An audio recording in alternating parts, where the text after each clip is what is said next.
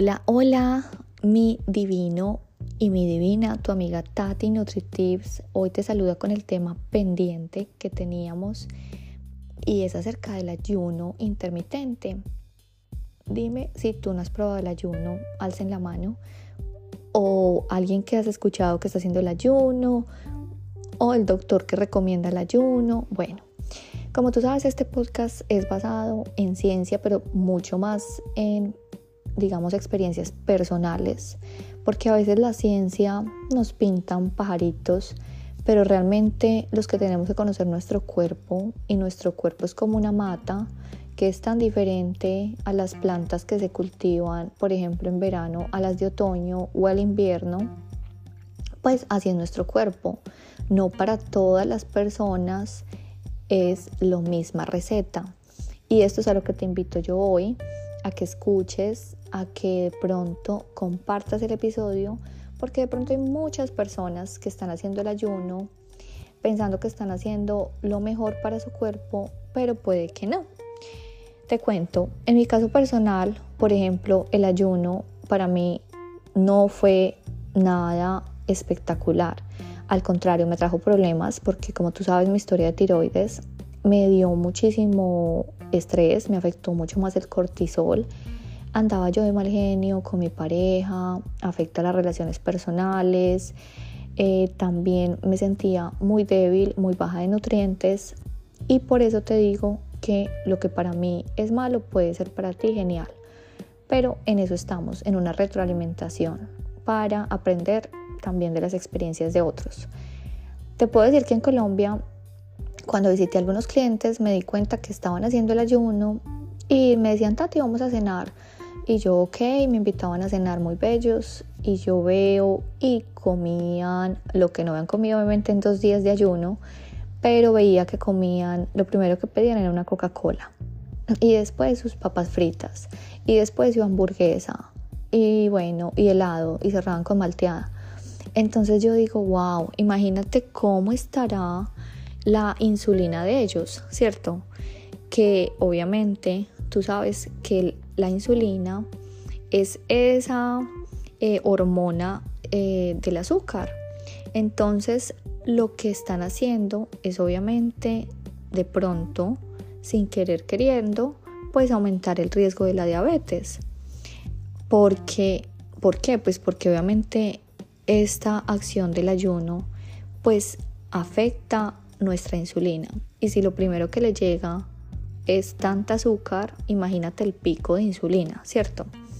Entonces yo te digo que es que eh, a veces nosotros por evitar la vida sedentaria, por de pronto hacer más ejercicio, pues eh, y por estar como metidos en la cocina, que era lo que me decía, me decía Tati, pero es que a mí me encanta el ayuno porque es que yo ya no tengo que cocinar, yo acostumbré ya a mis hijos y a mi marido sin desayuno, ninguno desayuno y ya hasta la noche yo solamente cocino una vez y listo. Y yo, ay, ¿cómo así? O sea, es también como que se ha vuelto como una maña, como una pereza de, de, de entrar a la cocina, ¿cierto? Entonces, como decimos siempre acá, no queremos satanizar nada el ayuno es fabuloso para algunos, aunque ahorita lo ven fabuloso, pero quizás en unos años de pronto van a estar faltos de nutrientes, que eso es lo que pasa con el tema de, la, de los ayunos, que a veces no hay tiempo o de pronto no tienes las decisiones más sabias para poner en tu plato pues todos los nutrientes que tu cuerpo necesita. Entonces, como te digo, pues Pienso que no para todo el mundo es el ayuno.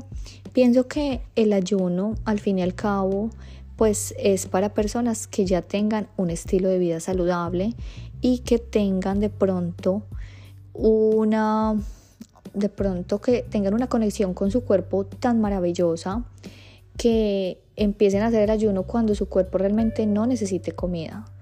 ¿Cierto? Pero no sacrificarlo y no darle el látigo de que no, es que estoy en ayuno y estoy que me, me suenan las tripas y de verdad estoy que me como hasta lo que se me aparezca y o sea, esa no es la idea.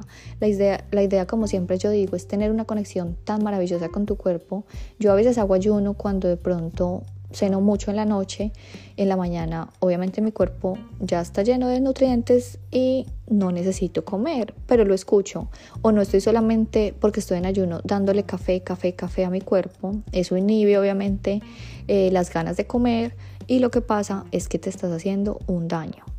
Entonces yo pienso que obviamente como todo, eh, el veneno para mí puede ser eh, la, la medicina para ti, ¿cierto?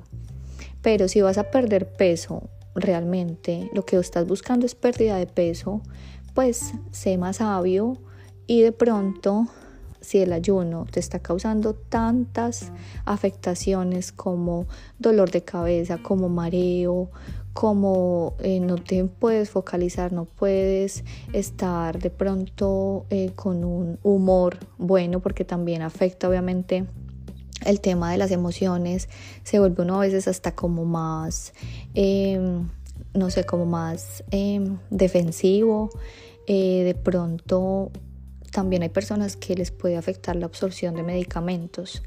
Entonces pienso que es una señal clara de que tu cuerpo te está diciendo que no es bueno, ¿cierto? Entonces pienso que lo más importante es tener buenos hábitos de alimentación. Si no haces ayuno intermitente, pues no pasa nada. Lo importante es ponerle conciencia a lo que pones en tu plato. Y yo pienso que cuando tú realmente quieres hacer un cambio de peso, eh, quieres bajar de peso, pues empieza a comer más saludable. Dejar de comer no educa para aprender a tener una vida saludable. Y en algunas personas vulnerables, pues lo que puede desencadenar son trastornos de conducta alimentaria como anorexia, como bulimia. Si tú estás de pronto que vas a entregar una tesis o estás en un proyecto de trabajo, una licitación, así de alterado, imagínate tú hacer un ayuno. O sea, lo que, va lo que vas a padecer es que es de un estrés más intenso porque el ayuno pues crea muchísimo más estrés a tu vida. Entonces yo siento que es mejor tener una dieta variada, equilibrada, y es más importante no a la hora que comes, sino lo que comes. Entonces mis divinos, con esta reflexión los dejo. Tú sabes que me puedes enviar todas las preguntas eh, a través del podcast. En Spotify hay una plataforma donde están todos los comentarios. Me encanta leerlos. Gracias por tanto amor y sigan compartiendo este podcast para que este mundo esté más feliz, más saludable y más divino. Los quiere muchísimo su amiga Tati NutriTips.